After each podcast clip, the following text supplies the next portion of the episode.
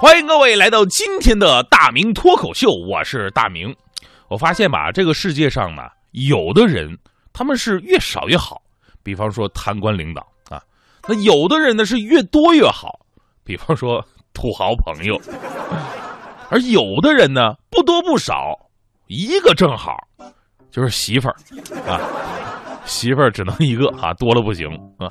这个没有也不行，没有媳妇儿的话，这人生不完整。我觉得我上学那会儿啊，就是被我们老师给耽误了。当时我们大学老师开学的时候，义正言辞的教育我们说：“同学们啊，我们吉林大学是培养成功人士的地方。据统计，成功人士平均要比配偶大十二岁。如果要获得诺贝尔奖的话，还可能比配偶大五十四岁呢。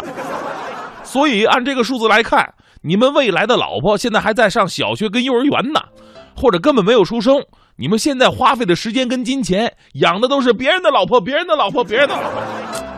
当时老师的发言是振聋发聩呀！我们一听这话，为了当成功人士，立马集体都分手了。当时就一个哥们儿还有对象呢，我问他赶紧分手啊，还处着什么呀？结果这哥们儿说了：“你懂什么呀？我这讨好我未来丈母娘呢吗？这不是？”是在那之前呢，我们老师就一直反对我们上学的时候处对象。每次考试考不好，老师都会质问我：“你是不是上学光顾着玩了？”所以自从那个时候开始，我开始有意识的回避女性，有道是两眼不瞄女同学，一心只看男老师。结果非常不幸的是，到现在我也没当成什么成功人士。前两天我还跟我们领导抱怨：“领导，你说我没对象啊？”领导说了：“你是不是上学光顾着学习了？”所以我才发现。我被我们大学老师那个成功人士的理论给忽悠了。有统计说，六年之后，也就是二零二零年，咱们国家男女比例将会继续失调，届时将会出现两千四百万个男同胞找不到对象。所以，我认为，什么是真正的成功人士？别想太多了。这年头，只要能找到对象的，那就是成功人士。英国有一位数学讲师在研究中发现呢，人们找到合适伴侣的几率只有二十八万五千分之一，二十八万五千分之一啊！这么计算一下，也就是说，您把北京城翻个底儿掉，也只有三十个人合适合你。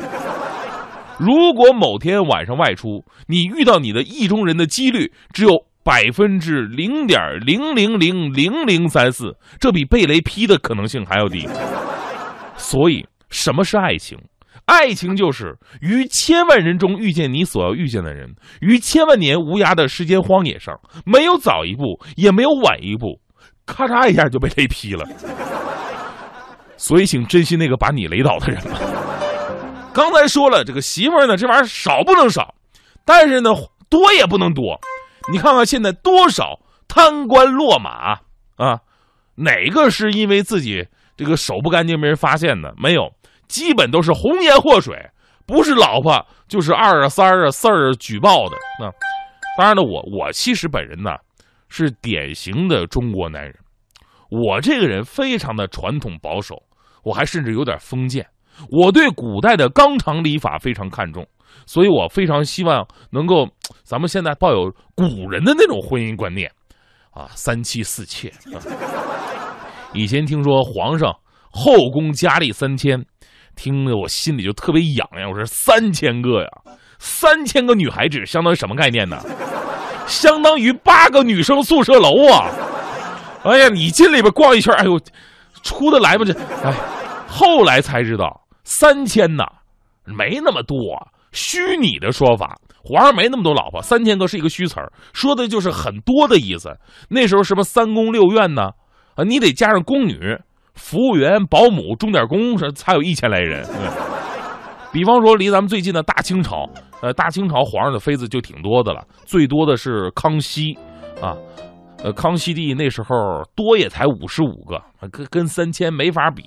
近代最多的呢，太平天国的洪秀全，史书记载是八十八个妃子，据说实际上比这个更多。而且这么多人，你想名都记不住啊？书中考证。这洪秀全怎么记名呢？他把这自己自己的女人都编上号了。呃，假设就按编号来，周一是零零一，啊，周二零零二，到了周日了，你几号啊？奴婢零零七，拉出去砍了，这是奸细啊！